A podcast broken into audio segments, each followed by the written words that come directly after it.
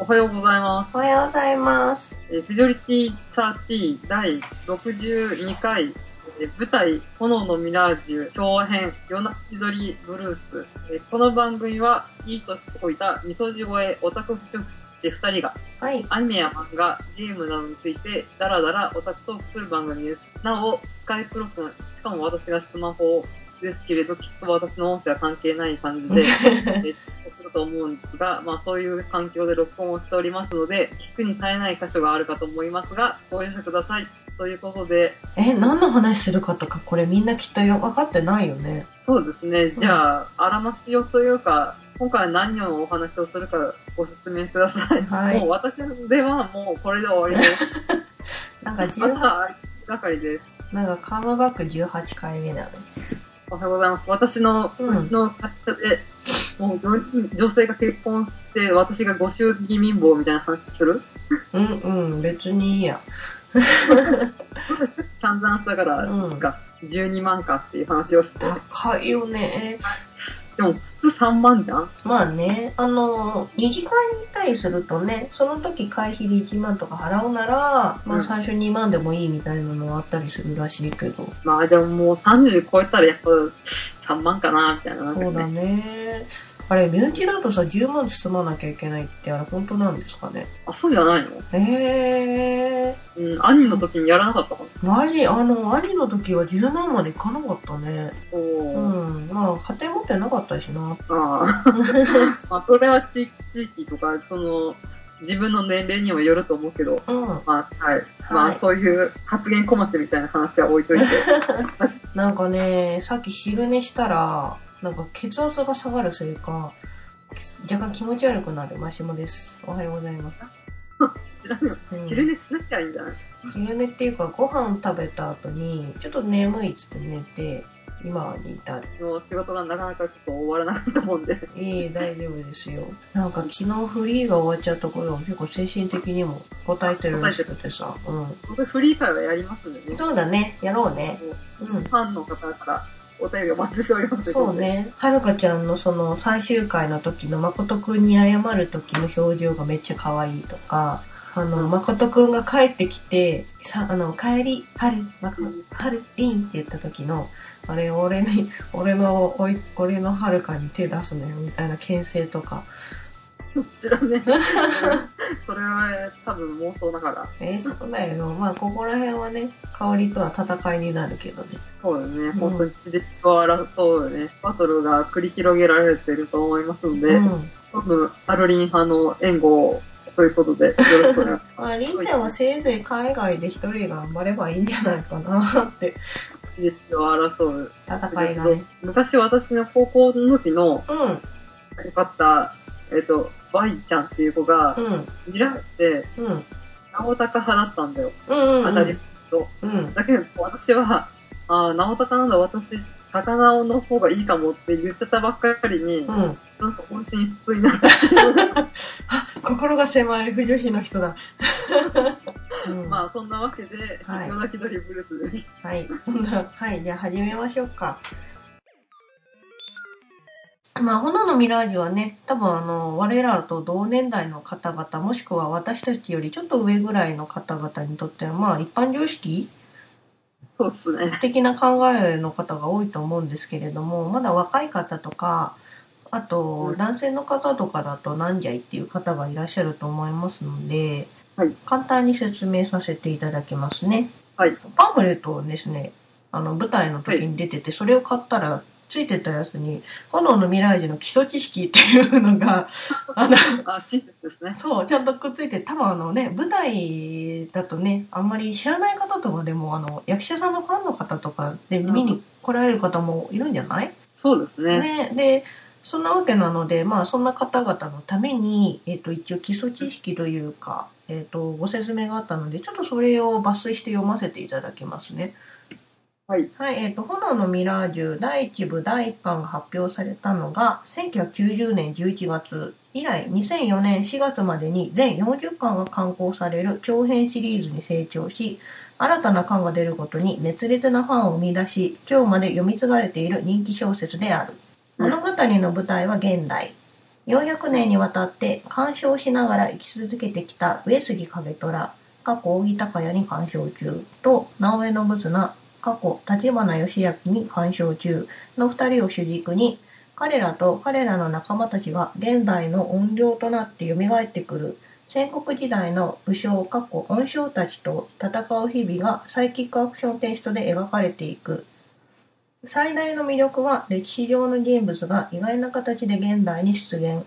愛憎まみえる人間関係の中でそれぞれが自身の野心を成就しようともがきもがき生きる様の面白さと彼らを重複するために奮闘する夜叉衆の鮮やかな活躍そして影虎と直江の単なる主従を超えた濃密で複雑な人間関係の行方ページを来るごとに常に意外な方向へと読書を導いてくれる巧みな筋運びと壮大な世界観は決して読むものを飽きさせないアイデアに溢れているのだっていう感じで書いてあるんですけれども、まあぶっちゃけホモ小説です。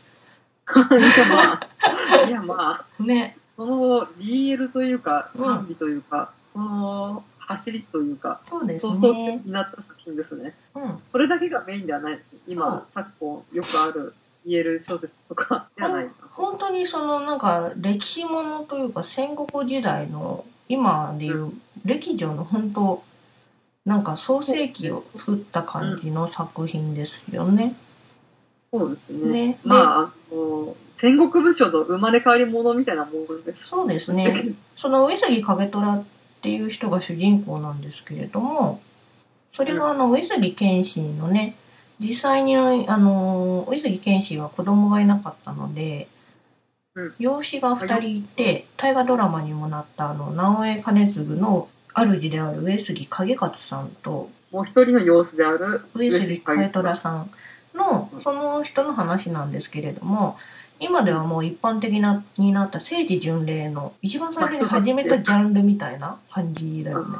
ね。うん、あのーそのおかげでね上杉祭りって今でも5月ぐらいにやるんですけど、うん。一時期はミラージュファンで埋め尽くされてまあ大変だったと。大変だったというそんな昔の人たちにとったら一大ジャンル。今で言うなんだろうな。配給的な？あ配給配給とクルバスとうんと化け物語を足したぐらいの勢力を誇ってたと思なぜ化け物が。う なんか人気だって関数がいっぱい出てるっていうイメージでねまあ小説だし。ね。でですねまあ炎のミラージュはそのさっき言ったように2004年で一応完結してるんですよ。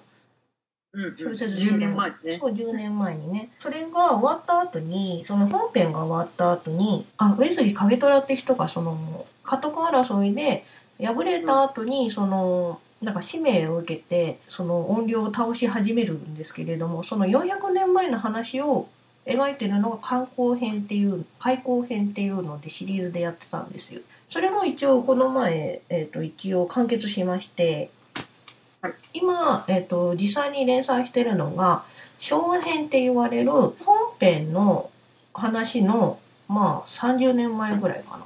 違うな。昭和33年だから。うん。で、現在とか、本編が何 ?2000 年くらいの話なの一応あれ。そう90年代とか。まあ1990年代だよねだからうん60年前の話かうんのあのまあその干渉っていう肉体が死んでも魂は生きててその魂だけを別の人間に宿してどんどん生きか生き返るみたいな感じのことをしてた人たちの話なのでその一個前の肉体での、あのー生きてた時の話ですね。はい。で、今すっごい頭が回ってないね。すっごい頭が回ってない。何言ってるか自分でよく分かってないですね。はい。はい。で、まあ、そんな感じなんですけれども、えっと、劇場版が、劇場版じゃない、舞台がやるよっていう風な情報が出たのが半年前ぐらいだったんですよ。そうだね。なんか冬ぐらいに聞いた気そうがする。そうそう。で、なんで今更っていうのが結構皆さんの中であったみたいで、最近のね、あの、ジャンル系のものってみんな結構、まあ、弱虫ペダルしかり、しかり。そう、猫も杓子も、しかり、はい、そう、舞台化してるじゃないですか。だからなんか、え、大丈夫なの？みたいなので、結構あの、そう、戦々恐々でざわざわしてたんですよ。でうん、しかも本編じゃなくて、その、あえて昭和編をやるっていう、ね。うん、でのを、もね、アニメもやってるし、ドラマ CD も何回もやってるし、そうそそれこう、そ今はなき柴田寛太さんがクセットブックに出たりとかしてたんですよ。懐かしいね。しかもマッドハウスが一応これアニメやってたからね。そうだね。ねえ何年前 ?10 年ぐらい前でしょ。えーっと、そうですね。うん、2003年とかにやってたね。まあ、そういうわけで。見た方、一応その DVD が今度2月に発売されるんですけれども、うん。あの、まだ見てなくて、えっと、これから見たいな、ネタバレしてほしくないなっていう方のように、一応前半はネタバレしないで紹介します。あれですね。あの、やっぱ東京の新宿でしかやってないとかで、地方から来てる人が地方に住んでる方はちょっと来づらいかなっていう。うん。で、しかもあの、劇場がちっちゃかったからね。うんうん。うん。まあそこら辺なので、まだ見られてない方結構いらっしゃるので、えっと、その方用に、えっと、ネタバレしないで、どんな感じだったかだけのご説明を最初させていただきますね。後半からは普通にその、もう見た方用っていうか、もうネタバレしてもいいよっていう方用に、あのバシバシネタバレありの話をしていきますので、よろしくお願いします。よろしくお願いしまはい。が、えっ、と、どんな感じでやってたのかっていうやつですね。で、うんえっ、と、場所の方がですね、あの、新宿のシアターサンモールっていううん小劇場だよね。ほんとね、200人ぐらい入ればもういっぱいになっちゃうんじゃないぐらいのうん劇場でやったんですよ。で、期間が9月17日の水曜日から9月の23日の祝日の火曜日までやっておりました。9、10、11、12。まあ、1週間ぐらいそうだね。で、後から追加公演として、えっと、日曜日の21日の昼の部かな？うんうん。が、えっと、追加公演で入ったりして、で、私が見に行ったのが9月22日の月曜日、その、終わる1日前か。うん。うん、に行きました。で、その日はちょうど、あの、舞台挨拶も一緒に入る日だったので、あの、終わった後はお楽しみって感じで、あの、その役者さんたちのフリートークみたいのも聞ける会に行けたんですよ。あ、それは、なんか、レアな感じですね。そうそう、なんかね、で、一応その、サイキックアクションっていうのが、一応作品のテーマというか、あの、ジャンルであるんで、その、音響と戦う時って、力っていう超能力みたいのを使って戦うんですよ。で、それをどういうふうに表現するかっていうのが結構そのファンの中でも論争になってて、うん。なんかね、ただ単にこう、あの、撃って人が倒れるとかだとちょっとチャッチーよね、みたいな話をあ。してたんですけれども、私あんまりその舞台をちゃん、あの、香りと見に行った某舞台しか見たことがないので、最そんなことないだろう。えー宝塚とか見てるだろうっ宝塚豆粒だったし、うん。あと、歌舞伎も見たでしょ。あ、そっか。そうだね。はい。えっ、と、どんな、あのーどういう感じになるんだろうっていうのですごい、みんなの中で大丈夫かなって話してたんですけれども、えっと、うん最近の舞台ってみんなそうなのかな？あの、東京駅とかが一時期、なんかあの、まあ、ライトアップしてたじゃん。そう、うんその時に、プロジェクションマッピングって知ってる？プロジェクションマッピング、あの、東京ディズニーランドの、アナと雪の女王とかをやったやつでしょ。そうそうそう。あの、建物に映像で、なんかこう、た、例えばお城が崩れる映像を映して、あたかもなんかこう、映写機みたいな感じで見せる手法っていうの？うんうん。うん、あれをね、やってたの。で、戦闘シーンとかも、まあ役者さんがわーって手を出すと、その後ろのところの、なんか力を使ったところだけが放射線状に光ったりとか、うんあと、あの、音量、今幽霊みたいな存在が、こう、あわーって襲っです。はい。うん、襲ってくる時も普通の盾の役者さんと一緒にそのドロドロしたヘドロみたいなのを映してもうはい。本当におどろおどろしい感じで演出してたりとかしてすごいねライトがかっこよかった。まあ映像との融合ってやつですね。そうそう。あとあの音もまあすごいその実際の光と合わせての音だからドーンって合わせたりとかするそうでしょ？そうそう迫力いっぱいでその最初に小劇場で200人入ったらいっぱいっていう話してたんだけどあえてちっちゃい劇場を選んだみたいな話は出てる。ああ。うん、そのあんまり大きい劇場でそのプロジェクションマッピングとかやってもやっぱり嘘くささみたいなのが出ちゃうらしいんですよ。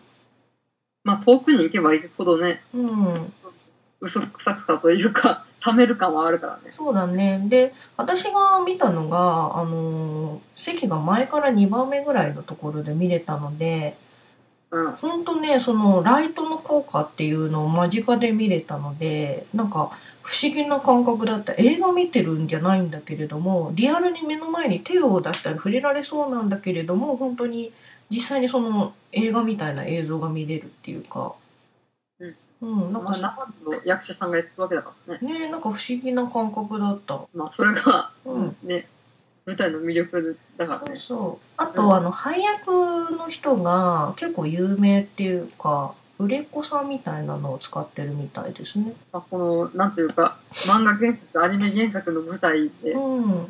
それのが仮面ライダー出身か、うん。戦隊出身か、うん。テニスのおじさんはミュージカル出身。はいそ。のどれか。えっ、と、主人公の、えっ、と、上杉景虎さん役をやったのが、えっ、と、その、アバレンジャーっていう仮面ライダーじゃない何あれは。朝の戦隊もの？日朝ヒーローってうんうん。日朝ヒーローは、で、その方の、えっと、アバレンジャーの暴れブルーだって、爆流戦隊アバレンジャーの暴れブルーをやった富田翔さうんうん。ん、略して富翔さんって言われてる方で、はい。この方がほんとね、影虎様だった。も うん。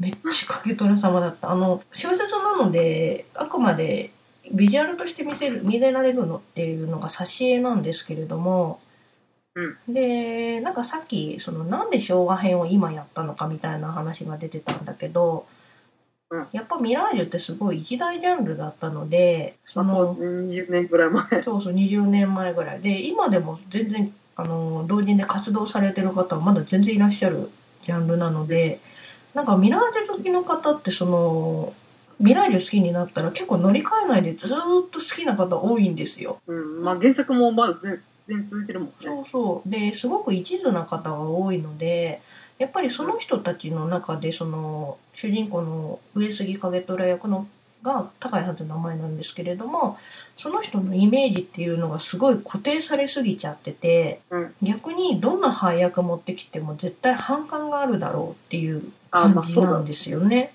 その昭和編っていうのが実はまだ始まって3巻ぐらいしか小説出てないんですよ。まあ、ここ1、年？そうだね。で、あの、書いてる桑原水菜先生が出すのがすごい観光ペースが早いので、一冊、い3ヶ月に一遍ぐらいで出てんのかな？早いな。早いんですよ。だから、あの、本当にまだ1年ぐらいしか始まってない状態で、あ、1年ぐらいしかまだ発行されてから経ってない状態の新しいシリーズで、なおかつ、その、昭和編になってから挿絵の方が変わったの。あ、はいはい。で、それが、そう、穂高さんが開口編やってたんだけれども、今は高島和沙さんっていう、そう、某ゲームのあの二次創作とかで時々お世話になってた方なんだけど、結構昔からその、やら、結構描かれてる方なんだけれども、今風な感じの絵を描かれる方なのね。配役を先に持ってきて、挿絵をその後、その、役者さんに似せて描いたのかぐらいの、あの、本当に絵と役者さんの顔がほぼ一緒みたいな感じなの。あ、じゃあ、昔から、昔っていうか、その企画段階から上がってたかもね。ねえっていうのがちょっと言われてる。なんか、あったんじゃないかなっていう。るっていうことで。そうそう。でさ、なんか昭和編っていうぐらいなので、昭和33年ぐらい、昭和33年が舞台なので、あのー劇場っていうかその舞台でやっても結構違和感がない設定なんだよ。まあ、ちょっと前の日本だからね。そうそう。で、なんかまあ普通の高校生活とかでもまあ違和感ないだろうなっていう感じはするけれども、まあ舞台って結構それぐらいの年代設定って多くない？いや、そんなことはない。あ、そうなんだ。私は舞台を見てるからいいけど。なるほどね。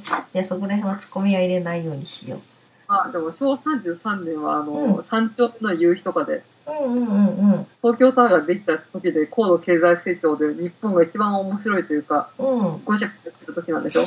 戦後の復興もまだ、あうんななってきたみたいな、そういう時だからね。うんうん。まあそんな感じで、まあ本当に舞台にしやすい時代背景の、あの、ところだった。プラスその、挿絵の方も、なんかすごいアニメアニメしてる絵とかじゃなくて、目がすごい大きいとかいうやつじゃなくて、まあリアルにこれならなんかいそうみたいな感じの絵の方なので、本当になんか舞台版と挿絵の方がまあリンクしてる感じなそう。違和感なくこう、スルーできるみたいな感じの状態だったんだよね。やっぱ元から企画段階であったのかもね。うん。で、やっぱりね、その、パンフレット今回買って、その桑原水菜先生がなんか答えてたんだけれども、やっぱり舞台版の話って結構あったんだって。やりませんか？って。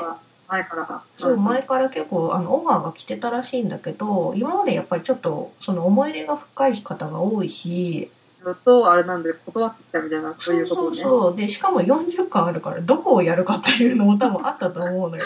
そうね。うん。はい。はい。っていうわけで、まあ、そんな感じなので、配役もすごく、あの、有名な方を使っててて、まだ、あの、富翔さんの話しかしてないわ。で、えっ、と、上杉景虎役が、その、富、富田翔さんはバレブルーで、えっ、と、はい直江さんの方をやってるのが、荒牧圭ん？荒牧義彦さんっていう、えっ、と、この方がテニスの王子様のはい。甲斐裕次郎役っていうらしい。セニみたいではきっとに、なんかそう、あの有名な方らしいです。あの有名な甲斐さんが、甲斐。の役をやってるあの方がみたいな。うん、荒牧さんです。あなんだっけ？うん。忍たまも出てあ、そうそうそうそう、よくご存知で。忍たまに、忍たまの立花仙蔵、あ、本当に仙蔵さん役で出ているらしいですよ。そう、なんか戦争聞いたことある私。あ、本当に。うん。あうん、なんか、うん、やっぱりね、イケメンって感じの方だって。あうん、まあみんなの劇に出てる方イケメンなんだけどさ。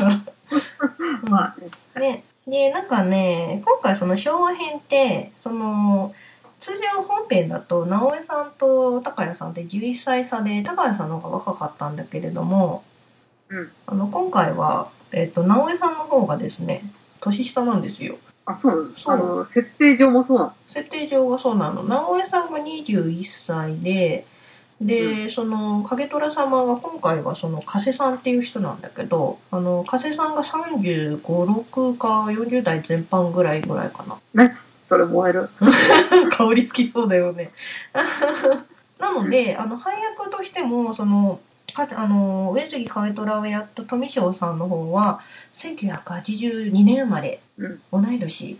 あ、私と同い年ね。と、あと、あ、い。うん、直江さんの方の荒牧さんが1990年生まれ。うん。なので、あの、本当に若いですね、すごく。ピチピチしてた。ピチピチですね。ビキビキですね。で、なんか燃える。香り好きそうだな。ちゃんと DVD 買ったから今度一緒に見ようね。うん。で、えっと、まあ、それの他に出てくる方が、あの、女性で、えっと、柿崎春家っていう、まあ、その武将をやってるんですけど、女の人がやってるんですよ。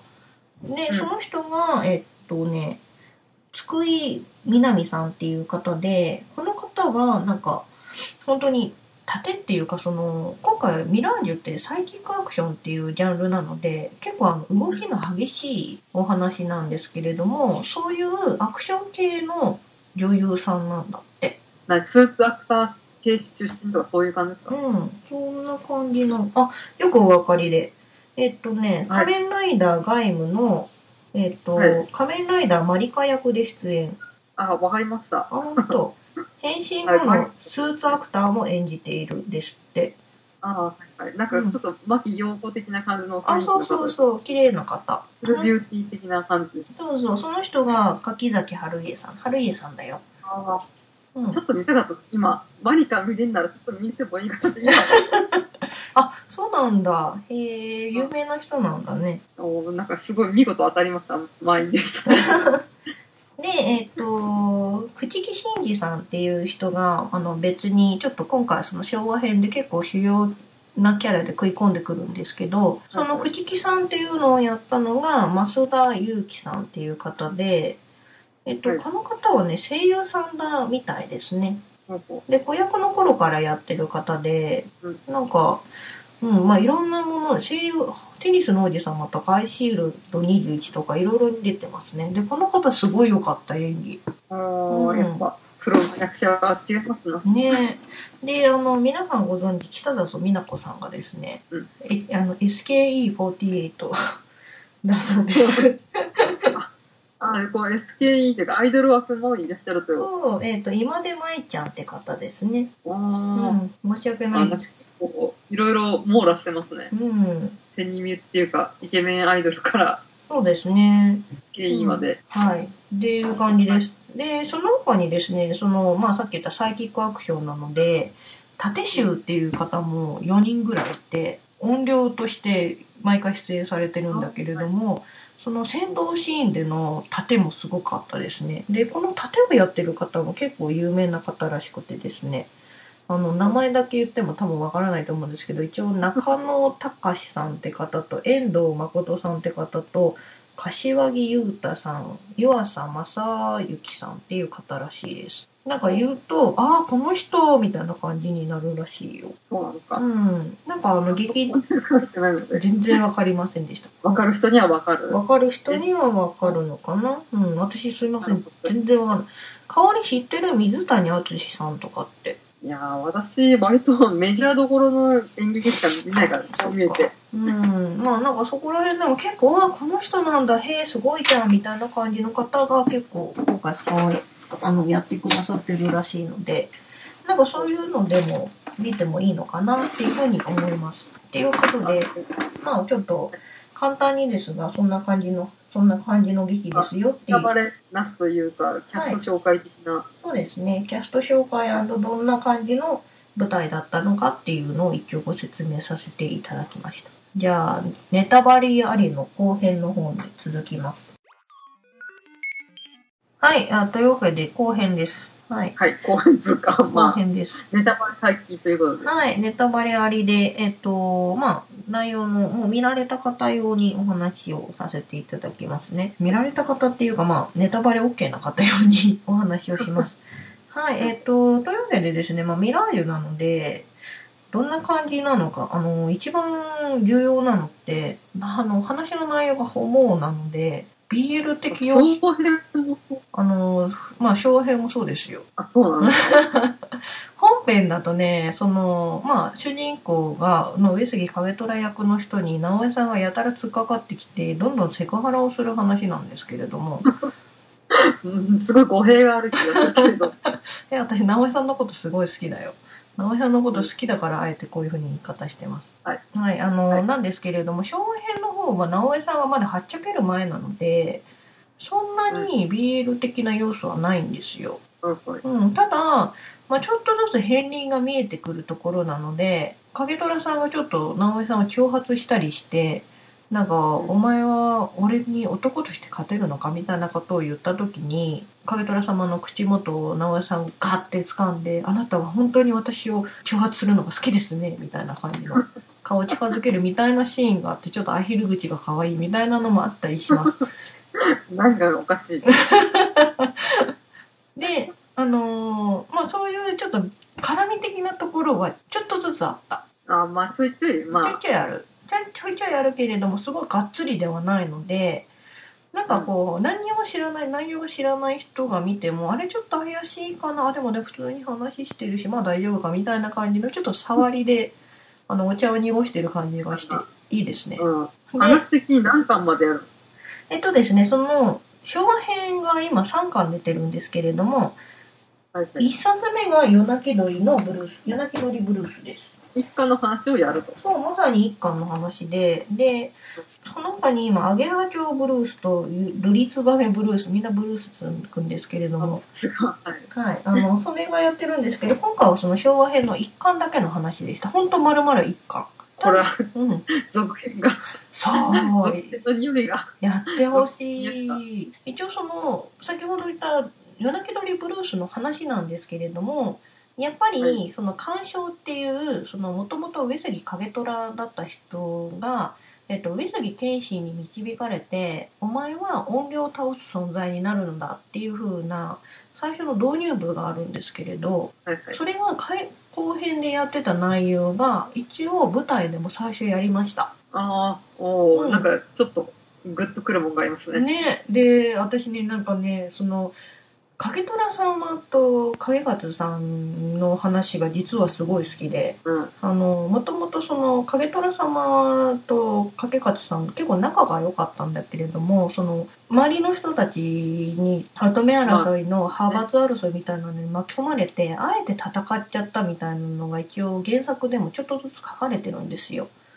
うんでまあその本編の方だとねあの主人公主人公とその親友のゆずるくんのその話にちょっとフィードバックしちゃうんだけれどもそこを最初にやったのでもう私最初のシーンですごい泣いちゃって。ああそうだ影虎様こうだったんだそうだよねかわいそうだよっていうのでまあ泣き大泣きしてなんかと一緒に見てあの今回ですねその、はいそうだ言うの忘れましたあのチケットを私自分で取ろうと思ったのにうん。あの先行発売されるっていうのでわざわざコバルト文庫のなんかメールかメメール会員みたいなのになったにもかかわらず、うんメールをそうメールをほとんど見なくてメールがあの最近 LINE で全部連絡取っちゃってるからさメールをほとんど見ないんですよ。そうなんですよ。私、メールを、マシモさんに送って、は全然無視されるっていうのがあって、ごめん絶対メール見ないんだもん。でなんかないからう、ん。ダイレクトメールにしろって言われて、ダイレクトメールにさせられたっていう経緯があります。えへへ。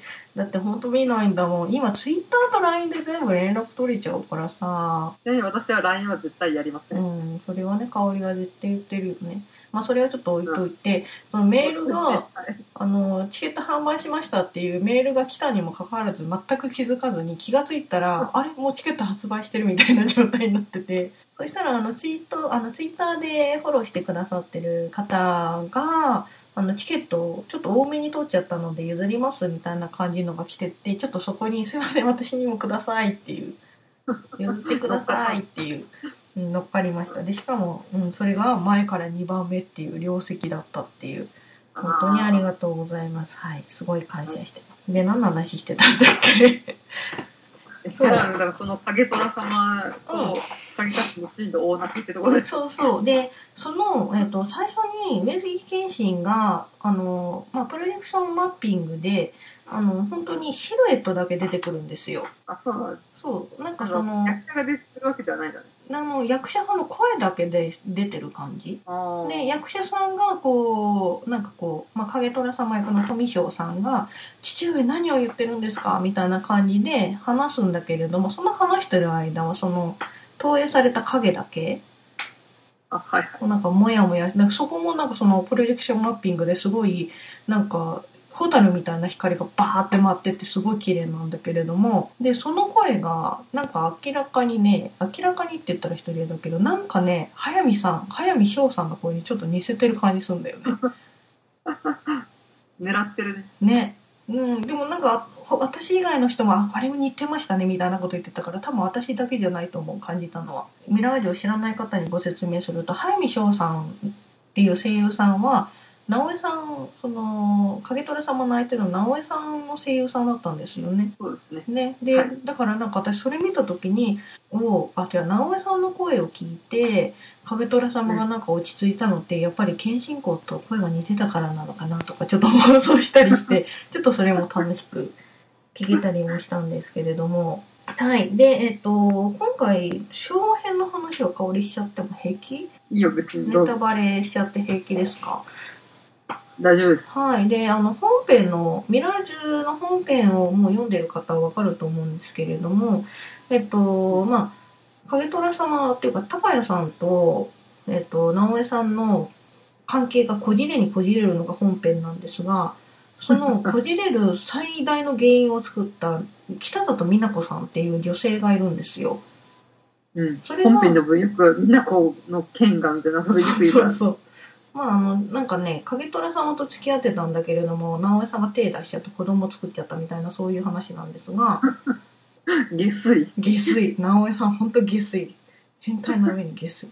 そその人が、あの、表編では出てきて、で、結構ね、なんか、びっくりした出てきた時あの、小説読んできた、読んでた時に、あ、そっか、美奈子さん出るんだと思って。まあ、なんか、あ、そういえば、なんか、重要人物だったみなこと思って。そうそう、あ、そっか、そういえば、その、本編の一個前の鑑賞体だとしたら、まあ、いるよね、そういえばそうだよね、みたいな感じで。まあ、でも、みなこの話とか、10巻ぐらいでもう、なんか、うやむやになるからね。そうそうそう。で、今回はそれがすごく丁寧に書かれてるんですよ。その昭和編の方だとね。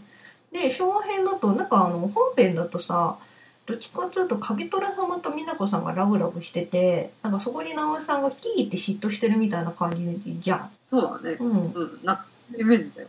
でも、なんか、本あの昭和編だと結構ね、直江さん普通に美奈子さんに好意を寄せてるのよ。ああ、じゃあ本当に普通に三角関係の果てに、うん。そうだったっていう感じだった。まあ、直江さんが途中でバグったってことだよね。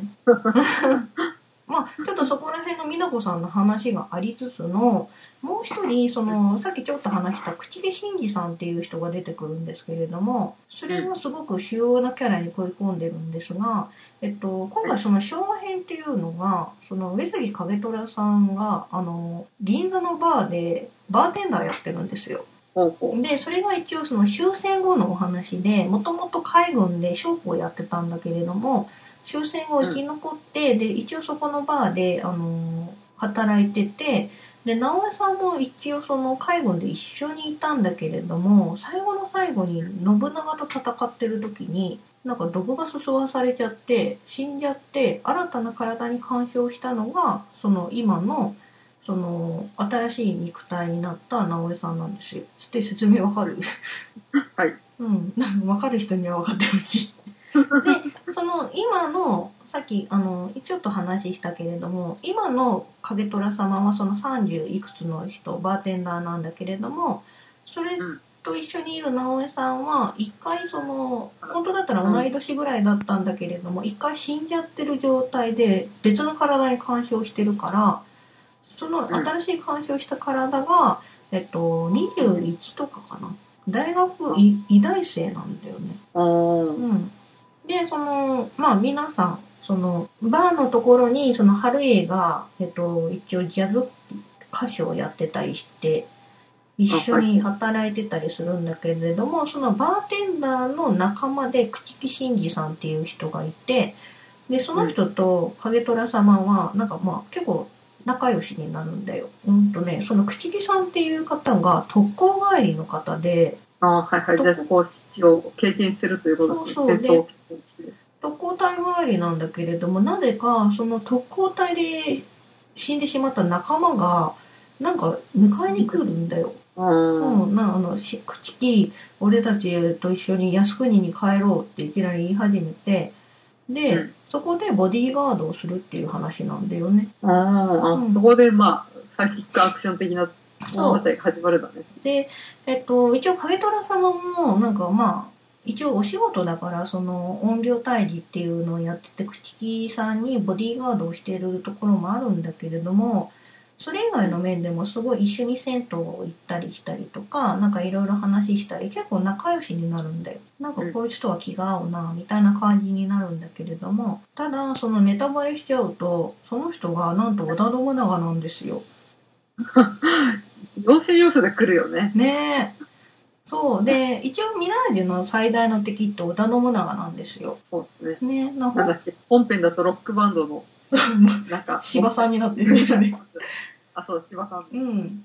なんか全然その、あんま構えてないところにいきなり信長ってきたから、あ、ここで来るんだって思って結構ショックだ。ああ、うん本当に仲良くなったのに。あの、舞台の方でも、その、口切り真治役をやった、増田さんって方がすごい演技が危機迫るものがあって、なんか途中でその、口木さんがなんかこう、記憶がこう混在しちゃうっていうか自分でもよくわからない状態になるんですよ。俺はなんか口木真治だって言ってるんだけれども、その中でなんか織田信長の本性がちょっとずつ出てきちゃってる時とか、もうあの舞台でやってると目の色が全然変わってくるの。だから、あ、すごいねって、なんかその、徐々に徐々に覚醒してくるっていうか、あの、人格が変わってくるのが目の前でいてすごいわかるから、ああ、役者さんってすごいなって思って。ちょっとそれでね、なんか感心しました。なんか意識、意識として、うん。信長って意識はある感じ？そあの、徐々に目覚めていくの？その口木真治だって言ってるんだけれども、口調がどんどん信長口調になってくるの。ううん、わしを誰だと思っている。俺は口木真治だ。みたいな、この入れ替わる感じ。その、言ってることが徐々に信長っぽく言ってるんだけれども、口木さんの、いあの意識のままみたいなのがすごいね、こう、入れ替わるところがあるんだけど、そこの演技がほんとすごい。これはなんか普通にテレビとかでやったら、ああ、こういうやつね、おつおつみたいな感じで、多分スルーしちゃうところなんだけど、その実際の目の前で役者さんがやってるっていうのだと、全然なんか迫るものが違うね。なんか、そういうのを見て、あ、こういうのって舞台いいなっていうので、ちょっと舞台に目覚めそうになっ 目覚めでいいよ。うんなんか、そんな感じがするよね。香りすごいしてるよね。で、えっ、と、なおかつですね、まあ、あの、サイキックアクションなので、重複シーンっていうその音量を倒すシーンがあるんですよ。うん。あの、ミラージュのあれを、香りは覚えてる？ありなりとなり、あなりなびくなびって。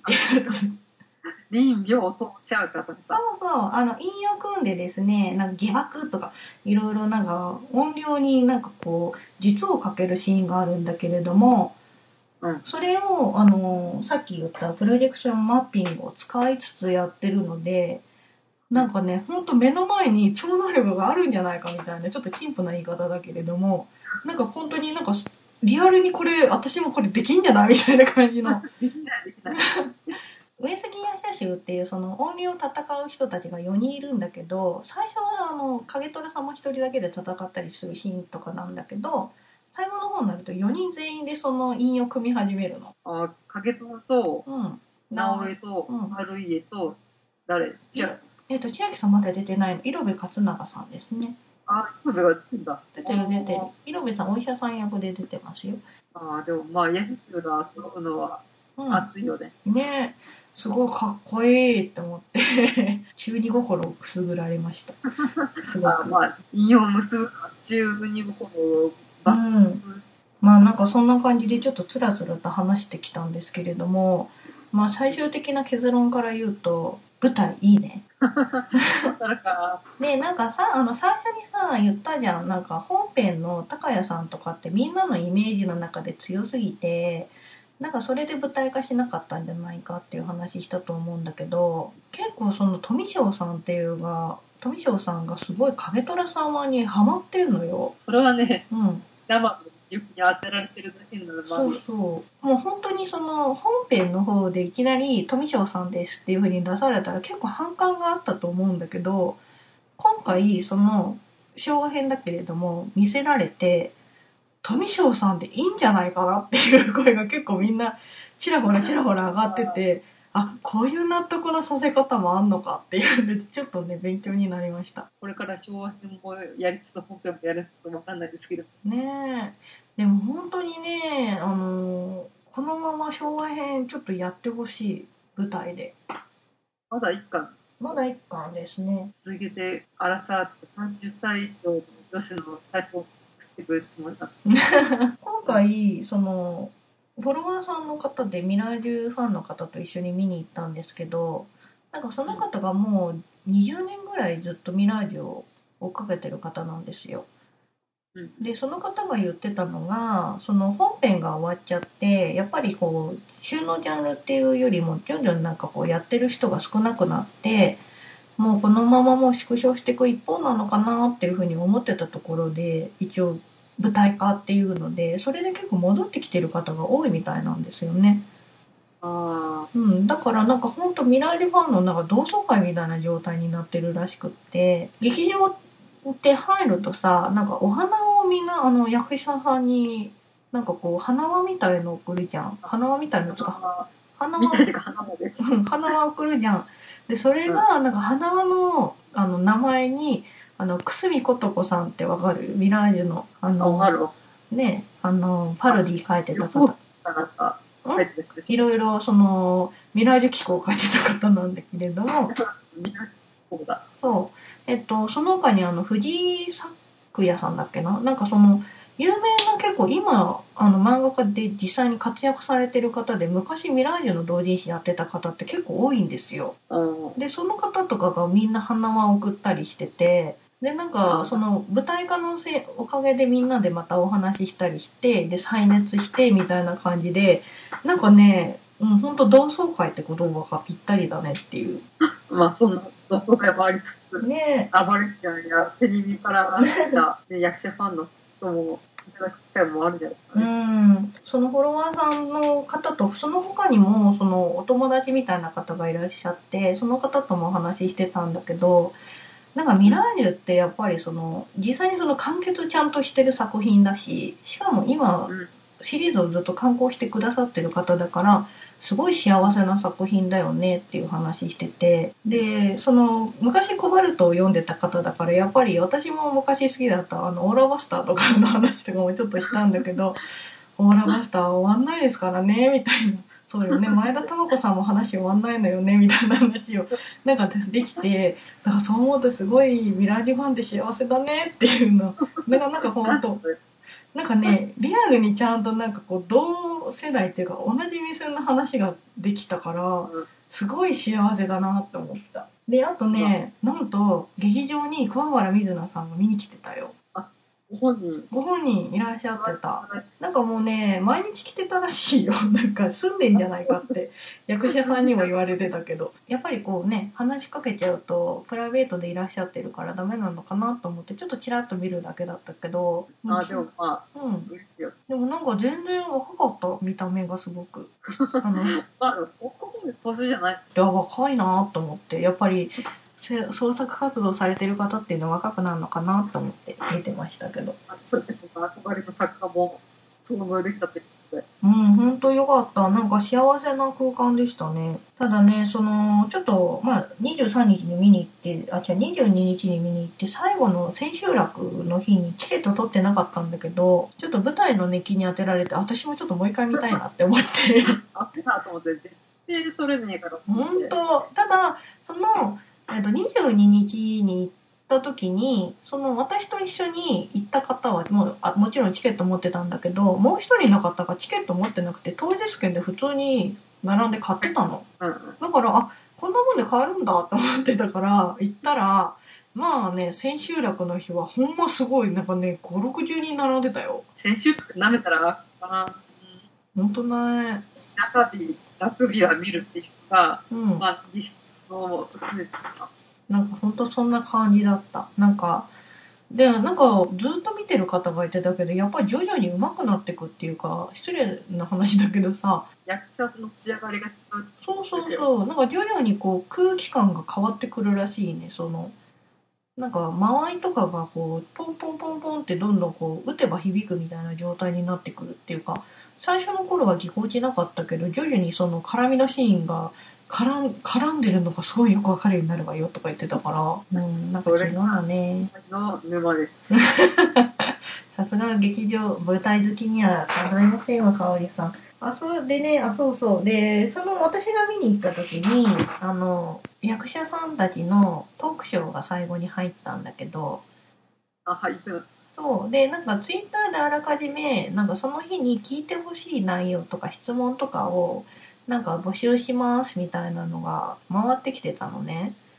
うんで、私は別にそれには何も出さなかったんだけれども、なんか、実際にそのトークショーの時に、まあいろいろこう差し障りのない、あの、役をやってどうでしたかみたいなす、あの、質問のそうそう。後に、言ってほしいセリフがあるんですけど、みたいなのがあって、もしかして、そう。で、なんかもうみんなで、あ、これ、これはもしや、あれ、どれ？みたいな。で、なんか、えっと、富翔さん、その、影虎様役と直江さん役の方に一個ずつあって、やっぱ、狂犬ですか。そう、よくわかったね、香りで。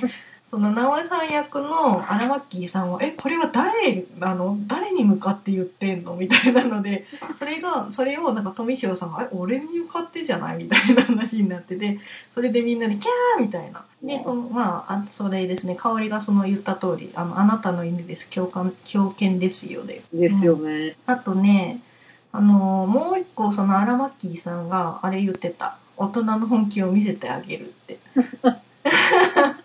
ミラージュファンやりたい放題だなって思って。うん、まあなんか、とりあえずそれが多分、今度発売の DVD に多分入るんじゃないかなって思ってるので、あ、人として。はい。で、なんかそこでワーキャー言ってる人、こあの、私の声も入ってるかもしれないので、だから2年生に注目です。はい。あの、えっとね、左側にいました、私。ああ、じゃあ、ここら辺を見ていければ。はい。あ、なんかいる、この不女子こいつかな、みたいなに思っていただければと思いますので。はい。という感じでした。すごく、あの、本当に楽しかったです。なので、なんかちょっと久しぶりにちょっとミラージュの同人誌を引っ張り出して読みふけっている 最近です。はい。舞台って本当いいもんですね。本当ですね。はい。ありがとうございました。取り留めのない話で本当すいません。以上、炎のミラージュ、夜泣き鳥グッズでした。はい。ありがとうございました。そんなわけでですね、まあなんかすごい今頭が回ってない状態で話したので、大変、大変申し訳なく思っている。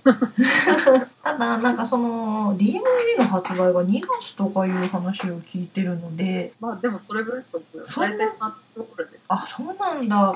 えー半年間私は何を糧に生きればいいというの？それは原作を読み返したりとかすればいいじゃないですか。うん、40になったら読み返そうと思ってるから、今ね、ちょっとまだかな。ファンになった役者さんの舞台をうっかり違うやつを見に行っちゃったりするんですよ。ああ、そうなのかね。うん。うん、だって全然さ、なんかあの、舞台とか興味ないって言ってる方が、あの、劇場ってさ、ブロマイド売ってたりするじゃん。うん。あれ買ってたからびっくりしたよね。あれ？って思って。うんそういうもんです。うん、まあ役者さんがいるんだから、まあ映画と同じような状態かなと思ったけど、生でその息遣いを見ながら、舞台と映画だと全然やっぱり違うね。全然違いますよう。ん。結構最前列とかに座ってると、役者さんと目線があったりするらしいよね。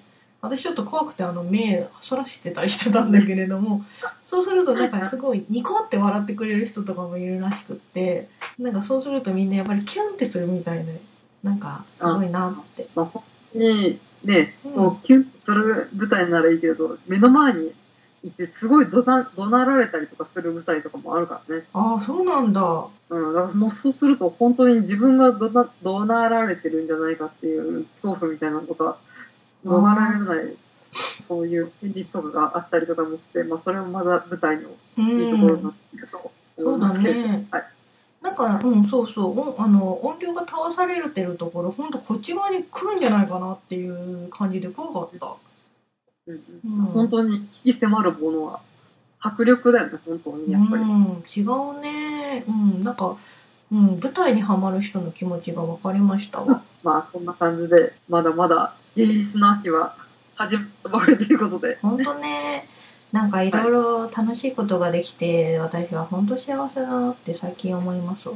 なんだ、岩本キダルの舞台を見てね、うん。これはあれなんだ？なんかさ、失礼な話だけどさ、曜日だってコスプレ集がすごいすんじゃん。まあそれを言ったらね、うん。最近の、なんていうか、漫画、アニメ原作舞台は全部コスプレ舞台で。そうね。だから、それを思うと、ミラージュは、あ、うん、全然こういう人いすいるいるいるみたいな感じの人たちが大半なので、うん、なんかそこら辺でもすごい臨場感があって見れたのかなって思う。だんだん慣れていきますので、そのうち、インターハイ戦のヨペダの舞台もやるんで、そのうち、お誘いいたしますわ。ええ 行けたら行きますわ。でもなんかミミラージュの次、続きやってくんないかな、本気で。うん。まあ、でもまだ1巻しかやってないから2巻、3巻とやるんじゃないの？うん、本当なんか私全然さ、3次元興味なかったのにさ、もう、カエトラ様の富翔さんフォローしちゃったツイッター。はい。あの、最初の開口編がちょっと出てくるって言ったんですけど、その間着物を着てるんですよ、富翔さんが。ケツがたまらないね。また、うんまた着物のケツの話で戻ってるよ。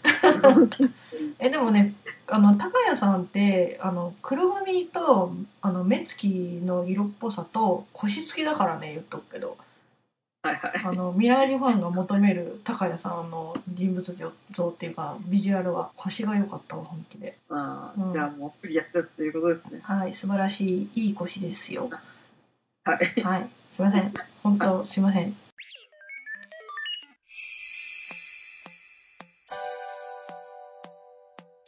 っていう感じで、すいません。なんか香り付き合ってくれてありがとはいはい。う。うん。でもね、香りも一緒に見ればよかったのに、本当にも仮面ライダー外務に出てくるう。うん、お姉さんが出てたのはちょっとうまかったなと。うん。そうね。えっ、と、マリカマリカさんですね。うん、はいすごかったよ。スカートを昼間、ピンヒールで戦っていくからね。ああ、そうそう、外務でもかなりね、うん。就活スーツみたいなので 戦うよ。へえジャズシンガーの役だから、スカートがすごいピャーンって翻りながら、ピンヒールでバシバシバシバシ蹴ってるみたいな感じでかっこよかったよ。かっこいい。4日後ね、うんうん、外務あったよ。あ、本当に。うん。うん。まあそんな感じで取り留めなくなってしまってきたので。よしじゃ。あ、なぜか、うんエンディングの私がするという。じゃないと香りがずっと喋ってなくなっちゃうから。えー、ジョリティ13ではお便りをお待ちしております。メール、ツイッター、ブログ、コメント欄からどうぞ。ブログは http スラッシュスラッシュジョリティ13ポッドキャストピーター .net でございます。えーメールはジョリティ13アットマーク gmail.com からお待ちしております。はい。えー以上のお相手は、マシモト。香りのご祝儀人望、みそじ声、オタクフジ二人でお送りしました。え、なんか最後すごかったよ。大丈夫なの？